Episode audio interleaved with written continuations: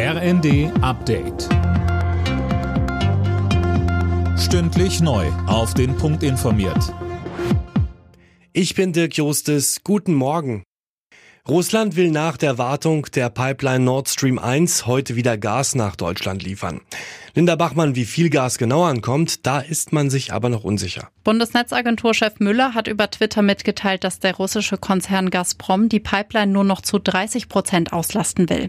Der Netzbetreiber Gascade war zuvor noch von 40 Prozent ausgegangen. Das entspricht der Menge, die vor der Wartung geliefert wurde. Laut Müller kann sich das alles aber auch noch kurzfristig ändern. Der Bürgergeldentwurf von Bundesarbeitsminister Heil kommt bei der FDP nicht gut an. Die Partei hat sich erneut gegen höhere Regelsätze ausgesprochen und von der Linken heißt es, die Pläne von Heil sind unzureichend. Das Bürgergeld soll Hartz IV im Januar ablösen. Wie viel Geld es dann für Arbeitslose gibt, ist noch unklar. Dazu sagte Heil. Wir werden die genaue Höhe festlegen im September, wenn die Zahlen des Statistischen Bundesamtes vorliegen. Mir ist nur wichtig zum jetzigen Zeitpunkt, weil wir uns in der Koalition auch noch zu verständigen haben, dass es nicht um eine Fortschreibung des jetzigen Systems geht, sondern um eine angemessene Neubemessung.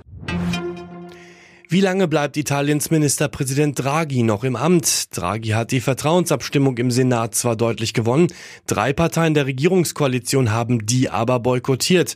Damit dürfte Draghi wohl erneut seinen Rücktritt bei Staatschef Mattarella anbieten. Das Notfallkomitee der Weltgesundheitsorganisation kommt heute erneut wegen der Ausbreitung der Affenpocken zusammen. Dabei soll es vor allem um Maßnahmen gehen, die dabei helfen, die Krankheit einzudämmen. Die Engländerinnen stehen als erstes Team im Halbfinale der Fußball-EM. Die Gastgeberinnen schlugen Spanien mit 2 zu 1 nach Verlängerung. Deutschland spielt im Viertelfinale heute gegen Österreich.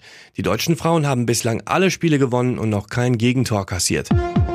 Alle Nachrichten auf rnd.de